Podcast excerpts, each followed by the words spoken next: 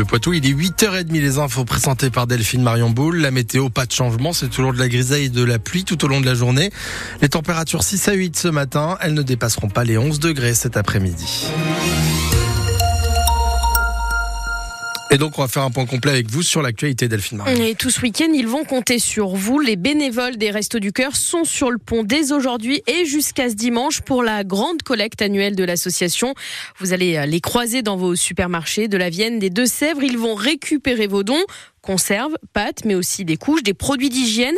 Une fois ces dons récupérés, ils vont être acheminés dans les dépôts et triés comme dans le dépôt de la demi-lune à Poitiers. Et là-bas, tout est prêt pour faire le tri, Anne-Livia Tolinki. Les bénévoles des Restos du Cœur ont formé à l'entrée du hangar un grand rectangle avec des palettes en bois et ils ont suspendu un fil au plafond pour accrocher des affiches, comme celle que Patrick Loudin, le responsable, a à la main. Donc vous voyez là par exemple j'ai sauce condiment vinaigre, donc on met ça sur un petit fil au-dessus de la palette, voilà, et on fait la même chose pour 40 euh, familles de produits différents. Les classiques, pâtes, riz, semoule, conserves de légumes, et tout le reste. Le lait bébé, les couches bébés, les produits d'hygiène, les produits d'entretien, à côté les jus de fruits, la purée, le chocolat café. Tous les dons seront ramenés par des camions et dispatchés dans les cartons vides sur les palettes. On va préparer un premier rang cartons. L'organisation est militaire. Il faut absolument que les cartons soient bien rangés. Vous voyez, ces quatre cartons font exactement la taille de la palette. Il faut surtout pas que ça dépasse pour pouvoir tout bien ranger. Ah, ça rentre au millimètre dans nos dépôts. Reste maintenant à espérer que les bacs se remplissent jusqu'à dimanche. Gilberte, qui s'occupe de l'inventaire, n'est pas rassurée. Il va pas faire beau.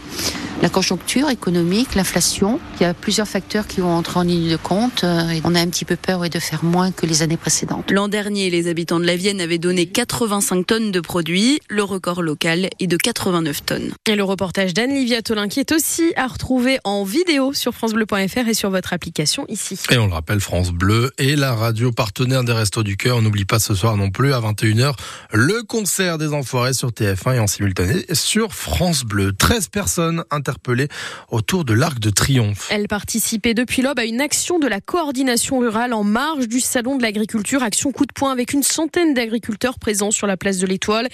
On a besoin de dialoguer et peut-être pas forcément par des actions interdites, réagit Marc Fesneau, le ministre de l'Agriculture chez nos confrères de France Bleu Orléans.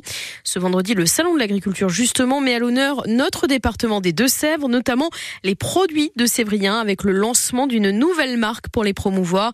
Et également, il y a le traditionnel concours de la race partenaise. Dans les Deux-Sèvres, justement, y a-t-il des polluants éternels dans l'eau du robinet? À Chizé, de l'eau a été prélevée hier et elle va être analysée.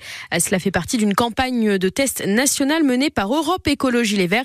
Explication dans le prochain journal à 9h. La mairie de Poitiers peut-elle investir dans une coopérative maraîchère? C'est la question posée hier au tribunal administratif de Poitiers après le recours de la préfecture de la Vienne contre la municipalité. Elle reproche à la mairie son entrée au capital de la SIX Ceinture Verte à hauteur de 30 000 euros. Une coopérative qui permet aux maraîchers de s'installer aux portes de la ville. Le rap, la rapporteure publique est allée dans le sens de la municipalité et elle a conclu demander donc le rejet du recours de la préfecture. On vous explique pourquoi sur votre application ici. Le préfet de la Vienne qui craint l'organisation d'une rave party dans le département après des messages sur les réseaux sociaux. Il interdit donc jusqu'à lundi les rassemblements festifs non autorisés et le transport de matériel sonore. Du changement en vue en ce 1er mars 2024. Et notamment dans nos porte-monnaies avec une mauvaise nouvelle, c'est la fin des grosses promotions sur l'hygiène, l'entretien, la beauté. Les promos sont désormais plafonnés à 34% maximum, c'est-à-dire grosso modo un produit offert pour deux produits achetés. C'est l'application d'une loi qui vise à défendre les PME françaises. Bonne nouvelle en revanche, si vous vous chauffez au gaz, la commission de régulation de l'énergie a fixé une baisse de 5% sur le tarif. C'est maintenant aux fournisseurs de la répercuter sur vos factures. Et puis parmi les changements également, si vous êtes fumeur, sachez que le tabac augmente de 10 centimes à 1 euro de plus par paquet.